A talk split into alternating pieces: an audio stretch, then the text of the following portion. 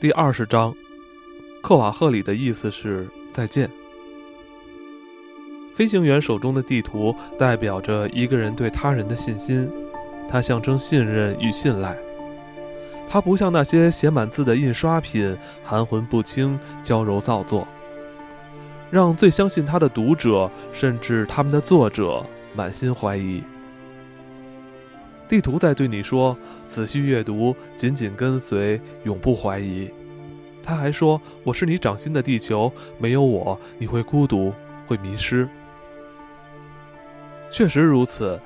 如果某个不怀好意的人将世界上所有的地图都毁尸灭迹，每一个人都将再次盲目。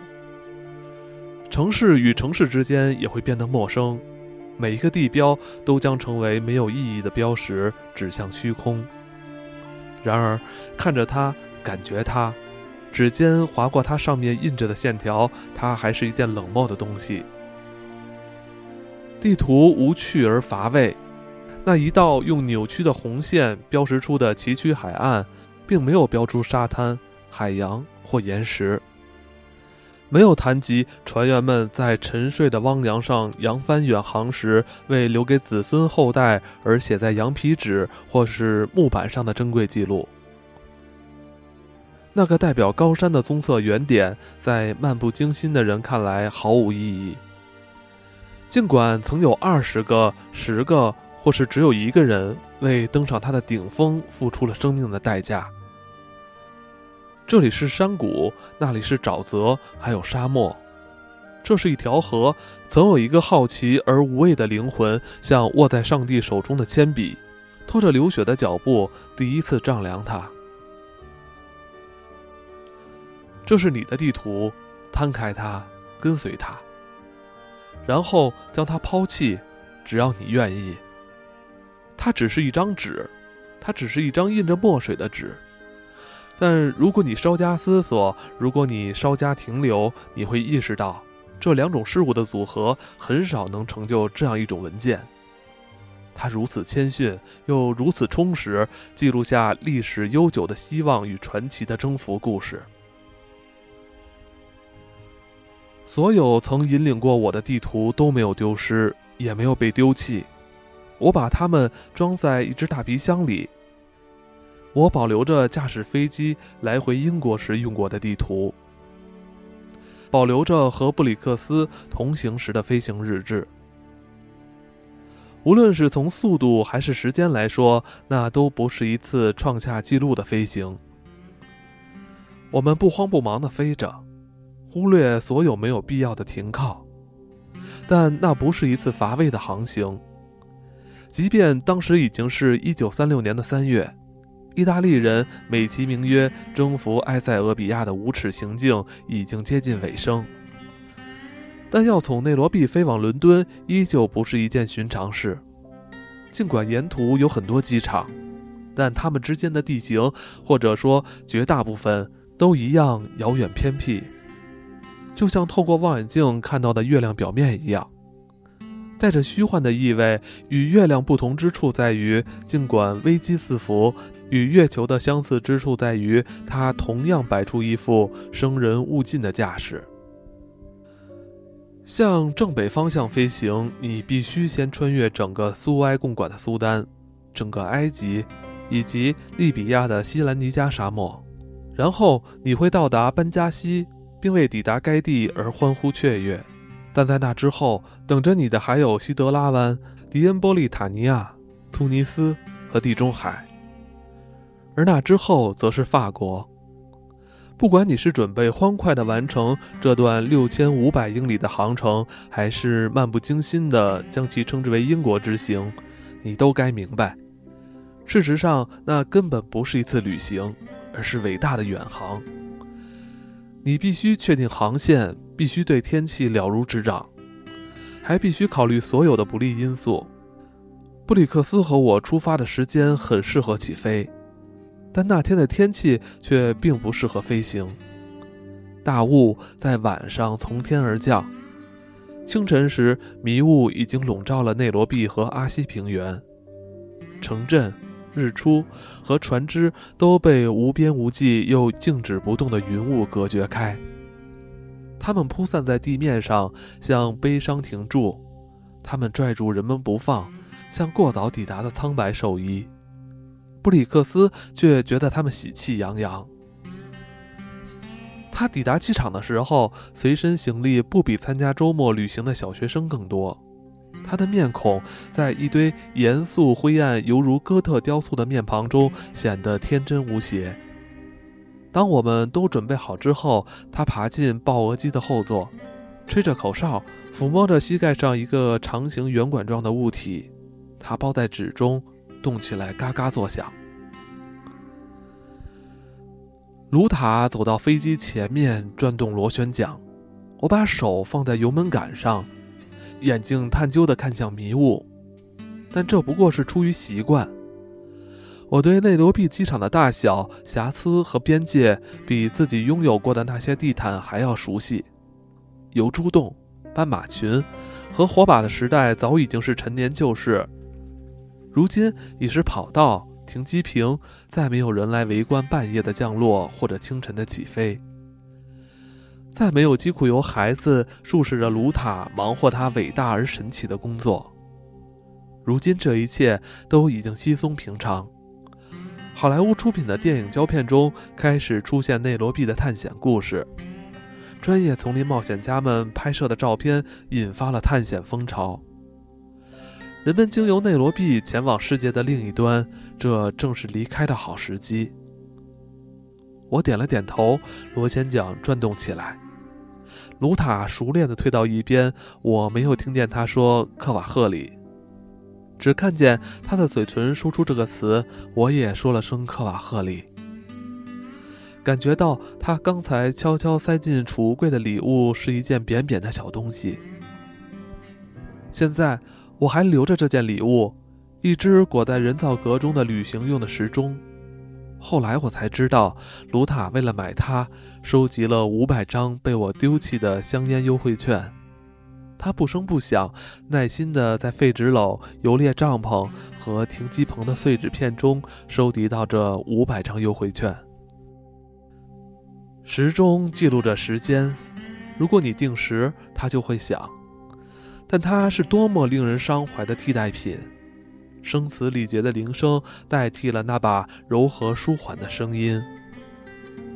他会在日出时分说：“你的茶，文萨西部。”或在很久以前，他曾经说：“莱克维尼该去打猎了。”飞行员与飞机之间需要逐渐培养出默契。机翼并不想听从操纵它的手去不偏不倚地飞。他更愿意追逐风，而不是飞向遥远的地平线。他的性格中有种自暴自弃的气质，他喜欢与自由嬉戏，向往独立，但他会慢慢舍弃自己的渴望。当我们向伦敦出发，盘旋上升着寻找迷雾的最高点时，豹鹅玩起了他的小游戏。方向舵的踏板抗拒着我的脚掌的踩踏。操纵感几乎以盛气凌人的态度违抗我的手，不过这只是暂时的。坚定的触碰安抚了想要抵抗的冲动。很快，我就控制了局面。我和我的飞机同心协力地飞着。布里克斯已经安顿下来，舒适地在机舱内打着盹，脚放在身边控制的位子上。这究竟是航程的开始还是结束？对他来说没有差别。对他来说没有差别。睡神从不是他的主人，布里克斯才是睡神的主人。想入睡的时候，他就召唤睡眠应声而来；如果他不想睡，睡眠就会远离他。不管无论有多晚，无论那天有多劳累，第一天就很劳累。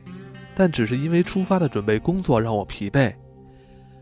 夜色在朱巴城找到了我们，我们住在客栈里，虽然看着很像监狱的牢房，却提供了基本的舒适，有一张床，还让我免于蚊子的侵害。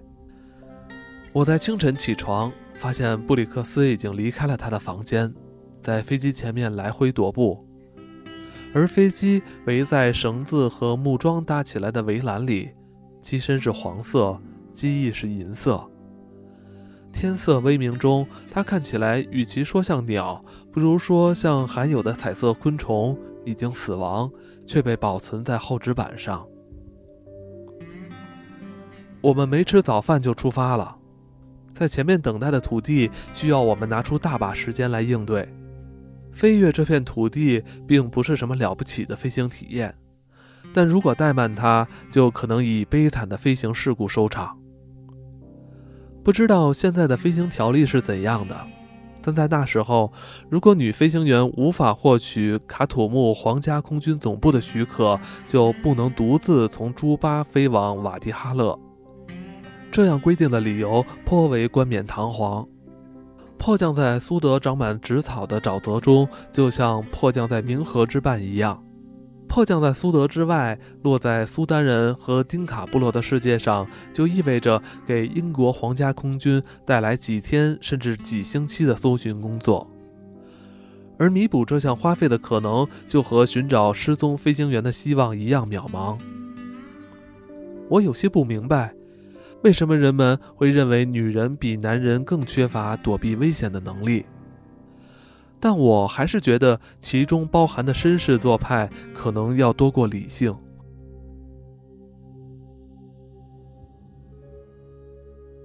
我在内罗毕和伦敦之间总共飞过六次，其中四次是独自完成的。另外一位女士也完成了同样的飞行。事实上，飞越苏德时最大的判断失误是一个男人做出的。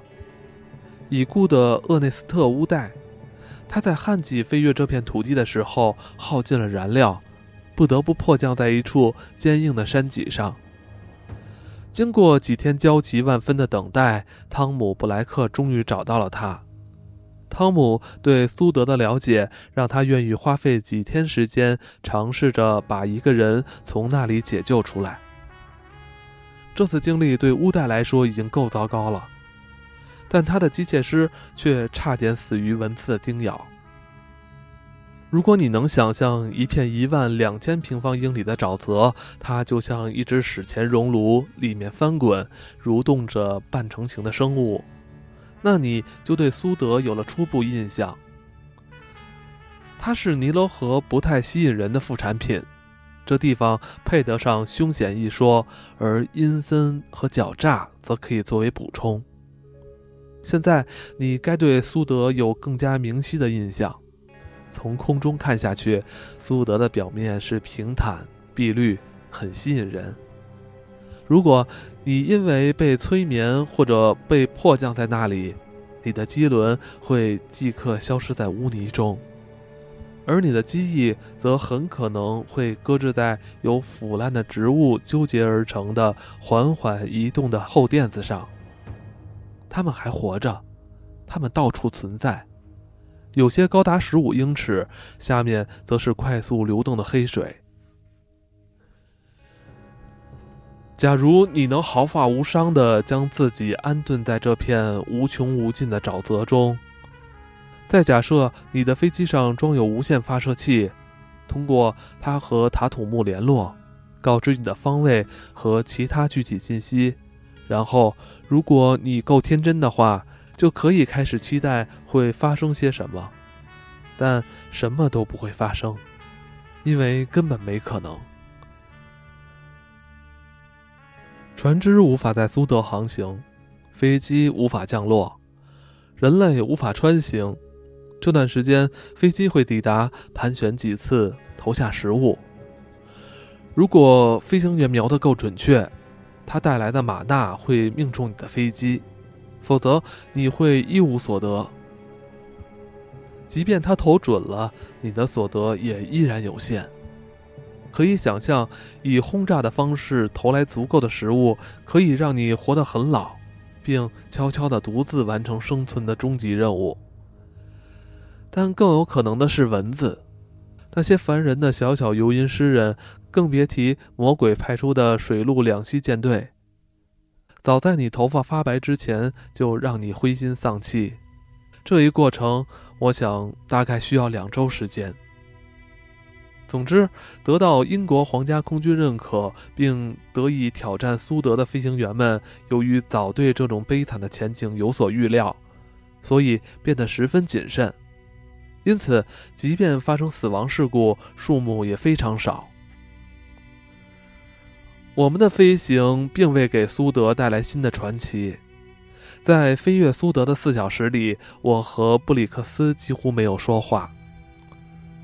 豹鹅的机舱是封闭式的，交谈很容易，但我们都没有这兴致。我们的沉默并不是如履薄冰的沉默，只是长时间悬浮在平坦的蓝色天空和平坦的绿色沼泽之间，让我们绝望的无以言对。那几乎都不像是飞行，而像是坐在一架飞机里。这飞机用铁丝悬挂在缺乏想象力的舞台背景当中。我们离开朱巴不久，布里克斯从深受我们欢迎的睡鼠姿势中起身。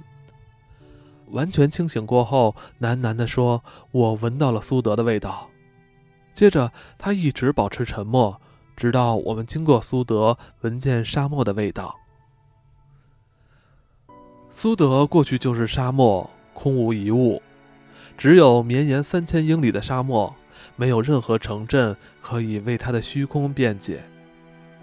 对我来说，沙漠有着黑暗的特质，你看到的任何形状都不会持久，如同夜色，它没有边际，无从慰藉，无始无终；如同夜色，它挑逗你却不给解答。飞过一半沙漠的时候，你就会感觉到那种失眠者等待黎明的绝望。但这黎明只在抵达失去了意义的时候才会到来。你永不停息地飞着，因为单调的景色而感到厌倦。当你终于摆脱它的单调时，你丝毫记不起它的样子，因为那里没有什么可以被记起。沙漠过后就是海，但在我们抵达海洋之前，布里克斯和我都已经发现。人类比覆盖地球四分之一面积的沙漠和海洋更令人厌倦。马拉卡尔、卡土木、卢克索，对他们的居民来说只是寄居的城市，对我们来说却是获得重生的先导。我们在这些城市停靠，在每一个城市里，我们都得到了所有旅行者的三件恩典：热水、食物和睡眠。但到了开罗，我们却因为太多这样的恩赐而感到腻烦。三天内飞过三千英里后，我们被意大利政府杰出的工作效率扣留在开罗。阿卜杜拉·阿里忘了预言这场意外。阿卜杜拉·阿里是开罗机场阿勒马扎海关办公室的负责人，他也管理着一个叫做“预知未来”的小部门。他会算命，而且算得很准。